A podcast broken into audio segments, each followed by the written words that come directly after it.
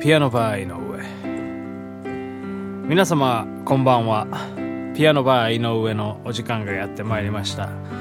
このピアノバー井上では私ピアノマン井上が皆様と楽しいおしゃべりをしながらピアノを私が弾いているというそんな空間でございます、えー、今日も最後までごゆるりと、えー、お楽しみください。えー、今日ねちょっともしかしたら後ろうるさいかなと思うんですけどなんかゴーって言ってたりしませんかね？まあ言ってなければ全然いいんですけどね。今ねちょっとねあのー、布団をね乾燥しておりましてね乾燥機にかけておりましてね。でまあそんなバーでそんなことするないう話なんですけどね。まあちょっとこうまあいろいろうちのバーもいろいろありましてあの布団をね今ね乾燥してるわけでございますよ。やっぱりね乾燥させないとねいけないものはあるんですよ。そのしっとりさせるものと乾燥させるものっていうものの差を、えー、つけていくっていうね。今日はそういうメリハリのお話をしてみたいなというふうに思います。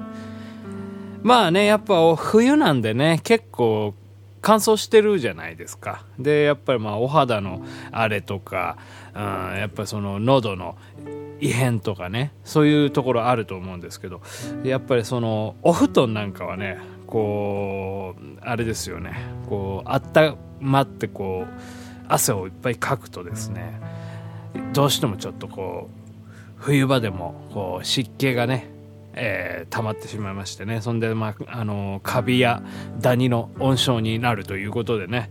今ね乾燥させておるわけですよ。もうねやっぱりね全てのねやはりこう病魔をねえー、立つということをねもう僕はこう徹底していきたいなというふうに思っておりますからね。もうなんかできるだけのことをねいろいろやっていきたいなというふうに思うんですよね。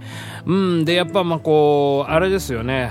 寝る時なんかはやっぱりちょっとこう今乾燥してるでしょ？そこら辺をまあその乾燥しないように体とかね喉乾燥させないようにねやっぱりあの枕元にねちょっとこうあれなんですよ。湿ったあの、タオルとかね加湿器みたいな、えー、電気で動かす加湿器ではないんですけどなんかちょっとこうね髪を湿らせたものをね置いておいたりするとねちょっとあの朝起きた時にね少しだけマシになっている感じがしますね。うんやっぱもうね歌歌うじゃないですか僕なんか。やっぱね喉がねそれでね大事なんですよ、うん、だからやっぱまあそこら辺の潤いはねいつもね、えー、まあ、気にしておるわけなんでございますけどね、はい、皆さんどうですかね？感想なんかね感想気になる人と気にならない人がいるらしくてこの間その乾燥の話になったんですよね。僕あの暖房器具基本的に苦手なんですよ。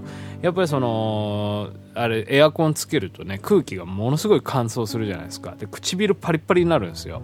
でなんか唇パリパリになるのがねすごい嫌でね。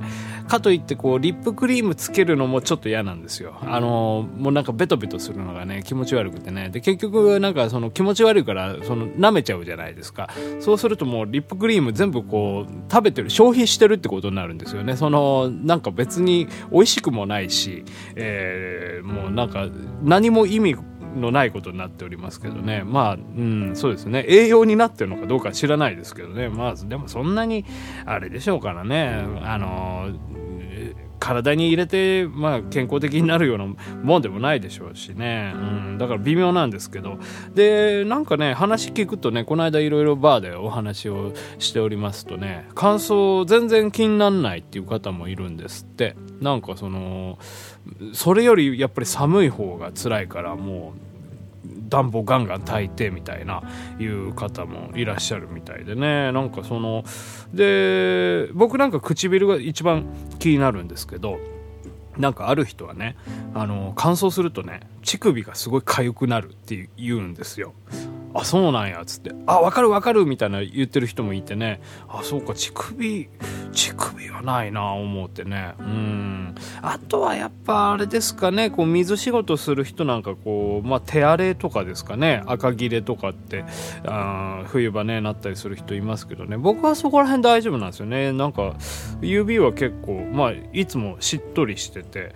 うんそうなんですよ。だからギターとかね弾くとねもうすぐ弦が錆びちゃうんですよね。こうやっぱ水分が多いのか。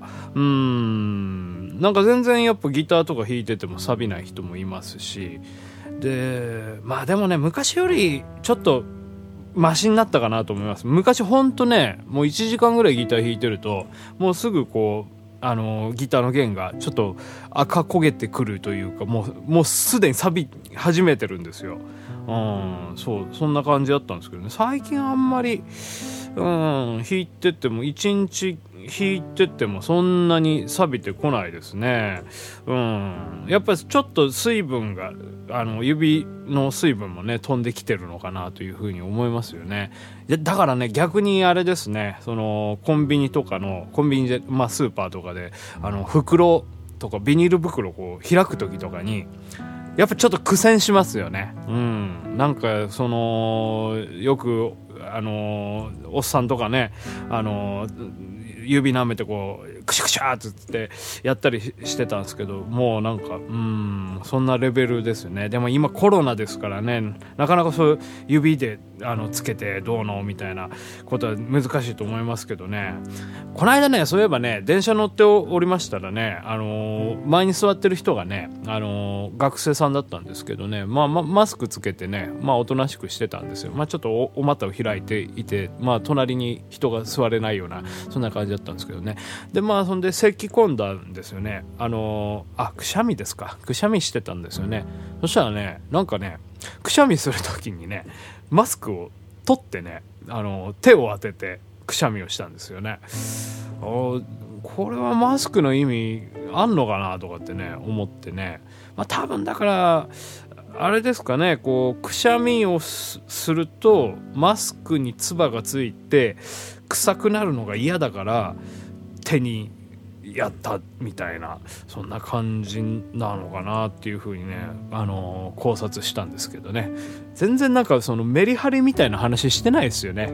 うん全 なんかちょっとメリハリメリハリをねつけていきたいと思いますこれからねはいということでね、もうね、もうダラッとするときはダラッとする。えー、メリットするときはメリットするというね、そこですよ。メリハリのメリット、ハリはどっちなんですかね。ハリがやっぱりこれ緊張感ですかメリってのは、ちょっと怠惰な感じですかね。ハリってのは分かりますハリはやっぱりこう、張っていくっていう感じがするじゃないですか。メリって何ですかね？メリ、メリ、メリ、メリ、メリメリクリスマス。クリスマスのことですか？クリスマスをダラダラ過ごすというそういうことですか？でもサンタは頑張ってるよ。サンタは張ってますよ。サンタはハリハリクリスマスって言うんですか？そうなんですかね。よくわかんないですね。メリハリ。うん。ちょっとまあ各自でね調べていただきたいと思うんですけどね。うん。まあメリハリの話もまああのひとしきりしたということでこれでまあメリハリがついたということでね、えー、またこうダラダラと喋っていきたいなというふうに思います。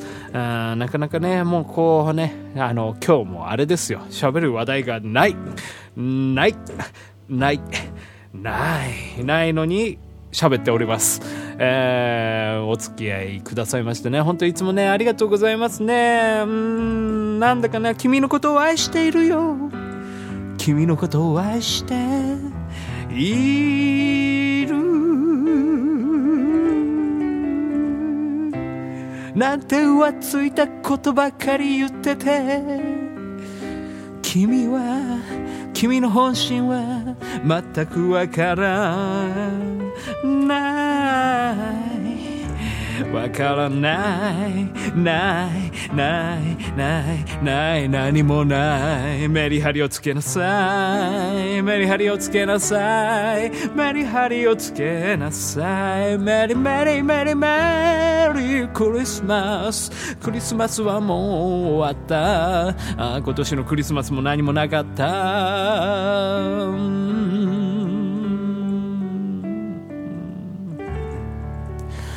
クリスマスってねなんかあんまりあれですよね影薄くなっちゃいましたよね。あのー、やっぱりハロウィンとかがこう台頭してきましてねクリスマスにおけるこうあのパワーバランスみたいなもんがねもうだいぶあれですよね。もうみんなハロウィンでこうバーッとなってねこうもうクリスマス頃にはもう意気消沈してるようなね感じになっておりますけどね、うん、まあそれこそメリハリじゃないかなというふうに思います。ピアノバー井上。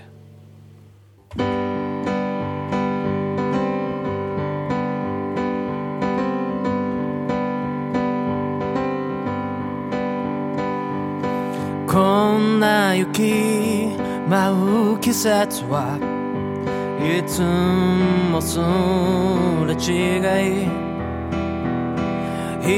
人混みに紛れても同じ空見てるのに風に吹かれて似たように凍えるのに僕は君の全てなど知ってはいないだろう。それでも一億人から君を見つけたよ。根拠はないけど本気で思ってるんだ。些細な言いもなくてララライララライ同じ時間を。生きてなどいけない。素直になれないなら喜びも悲しみも虚しい。だ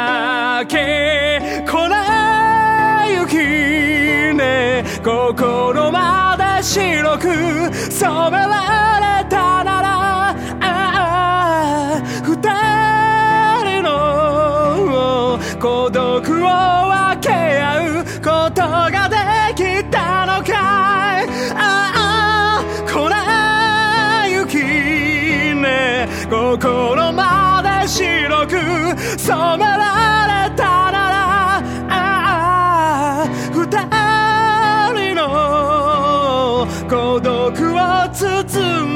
空にか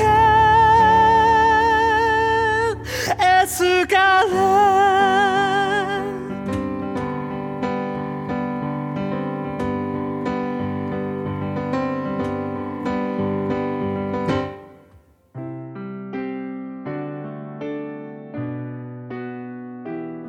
ピアノバー井上いかがだったでしょうか？この番組では皆様のご感想ご意見苦情などいろいろ募集しております。引き続き私は待ちわびております。それではまた明日お会いいたしましょう。ピアノバー井上でした。ピアノバー井上。